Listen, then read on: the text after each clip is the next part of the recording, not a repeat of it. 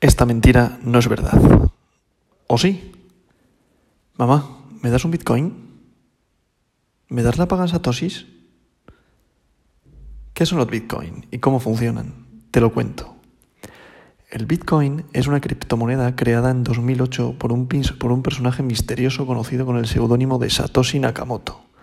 La identidad de este individuo aún se desconoce y se cree que incluso detrás de este nombre hay en realidad un grupo de programadores, expertos y economistas. Una criptomoneda es una moneda de cambio, al igual que el euro o el dólar o el yen o el peso, con la peculiaridad de que no existe en un formato de monedas y billetes tangible, sino solo en formato digital, o sea, como un intercambio de datos entre ordenadores. Las monedas tradicionales son emitidas y controladas por gobiernos y bancos centrales. El euro, por ejemplo, lo emite el BCE mientras que el dólar lo emite el Banco de la Reserva Federal de Estados Unidos. Los Bitcoin, por otro lado, se crean gracias a un algoritmo inventado por el mismo Satoshi Nakamoto, que crea el BTC, que son las siglas de Bitcoin, y gestiona los intercambios de esta moneda sin la necesidad de intermediarios institucionales como bancos y gobiernos. Esto hace que una criptomoneda como el BTC sea totalmente descentralizada, y esa es la verdadera fuerza innovadora del proyecto de Satoshi. Los Bitcoin pueden existir e intercambiarse gracias a una tecnología innovadora llamada blockchain, que esto da para otro audio perfectamente. Sin embargo, lo podemos definir como un archivo digital encriptado compartido por todos los usuarios dentro del cual se registran todas las transacciones de Bitcoin completadas, comenzando desde la fecha de la primera, o sea, desde el 3 de enero de 2009. El blockchain de Bitcoin es completamente libre. Esto significa que el algoritmo que lo controla es de dominio público y no está patentado, y no es propiedad de nadie. Además, el archivo de blockchain del Bitcoin es transparente y para cualquier persona que lo desee puede, puede verificar qué transacciones tuvieron lugar, a qué hora y entre qué usuarios.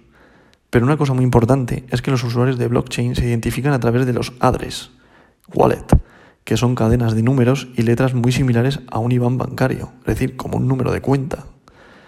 Esta es la razón por la cual las transacciones del Bitcoin se llaman pseudoanónimas, es decir, son visibles para todos, pero no pueden revelar a los individuos, sino solo a sus carteras virtuales. Para validar una transacción de Bitcoin, esta debe ser reconocida como correcta por la mayoría de la red. Esto se hace a través de un complejo control de registro de blockchain, que se actualiza cada vez que alguien envía o recibe Bitcoin. Sin embargo, este proceso de verificación de transacciones requiere una enorme cantidad de cálculos extremadamente complejos y que a su vez requiere de una potencia de computación gigantesca y además costes de energía muy altos.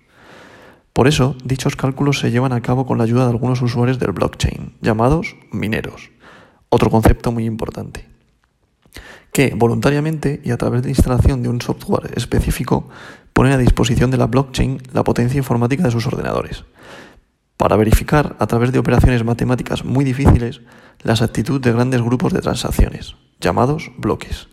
De ahí el nombre de blockchain, que en español significa cadena de bloques. Ya que, como hablábamos antes, esta tarea necesita enormes recursos energéticos y la electricidad para realizar estos cálculos tiene unos costes significativos. De hecho, los mineros reciben una compensación por parte del sistema. Para cada bloque de transacciones que se valida, el algoritmo genera nuevos bitcoins, con los que se recompensa a los mineros que ha trabajado para la red. Así es también como el sistema mete dinero nuevo al mercado.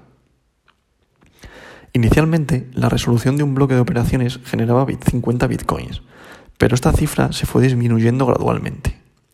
El algoritmo de Bitcoin, de hecho, establece que la cantidad de dinero generado se reduzca a la mitad cada 210.000 bloques. Esto significa que en algún momento la recompensa de un bloque se habrá reducido a la mitad tantas veces que no será posible crear nuevos bitcoins. El sistema que genera Bitcoin está programado para no emitir más de 21 millones de unidades en total, número que debería, número que debería haberse alcanzado después del año 2100, que según las estimaciones más recientes es probable que se alcance eh, alrededor del año 2040. Para que nos hagamos una idea, a fecha de hoy aproximadamente hay casi un 90% de Bitcoin minados. Unos 18 millones aproximadamente, 18-19 por ahí. A diferencia de las monedas tradicionales, los bitcoins son casi inmunes a fenómenos como el de la inflación, es decir, subida de precios. Pero, ¿cuánto vale exactamente un bitcoin? Debido a que no hay un organismo capaz de controlar la emisión de los bitcoins, su tipo de cambio es establecido por el mercado. En sus primeros años, un Bitcoin valía unos pocos de centavos de dólar y ahora, debido a su alto interés de adquisición, conocimiento de su tecnología y a su descentralización, el interés por la posesión de este activo ha hecho que su valor a día de hoy esté rondando los, rondando los 50.000 dólares. Hoy estamos a 8 de diciembre del 2021 y su máximo histórico ha sido de cerca de 62.000, 63.000 o incluso 65.000 dólares aproximadamente. Esto lo marca la ley de la oferta y la demanda. Un inciso. Hay que tener en cuenta también que Bitcoin tiene 8 decimales, es decir, lo que conocemos como céntimos en nuestra moneda fiat, el céntimo en el, euro o el centavo en el dólar, en, Bitcoin se denomina Satoshi. Si yo digo que tengo 200 Satoshis, tengo 0,000000200 Bitcoin. El hándicap del precio está en que al no estar regulado y depender del interés de los compradores y vendedores, se trata de un activo que es muy volátil, por lo que su valor sube y baja más fuerte y rápido que una montaña rusa. Un dragón can en toda regla. Ya hablaré del trading y de cómo aprovechar estas subidas y estas bajadas. Eso sí, no os penséis en haceros ricos, pero sí en sacaros una página. Y si es más, por mejor. En mi humilde opinión, se trata de un activo que se creó para revolucionar el actual sistema monetario. Si lo vemos desde sus inicios, solo ha hecho que crecer año tras año y sigue en tendencia alcista a día de hoy, aunque en determinados momentos exista una recogida de beneficios o miedo por la alta volatilidad, que es lo que se denomina como el cripto invierno. Este término hace referencia a los periodos en los que a muy corto plazo el mercado que ha hecho que Bitcoin sea bajista en vez de alcista. En otro audio explicar el significado de la dominancia de Bitcoin respecto a otras criptomonedas, denominada altcoins. ¿Has comprado Bitcoin o estás pensando en comprar Bitcoin? Os animo a que busquéis información sobre el presidente de El Salvador, cuyo nombre es Nayib Bukele. N Navarra, A de Alicante, Y, I de Italia, B de Barcelona. Y el apellido es B de Barcelona, U de Uruguay, K de Kilo, E de España, L de Lugo, E de España. Tiene Twitter, por si queréis buscarlo.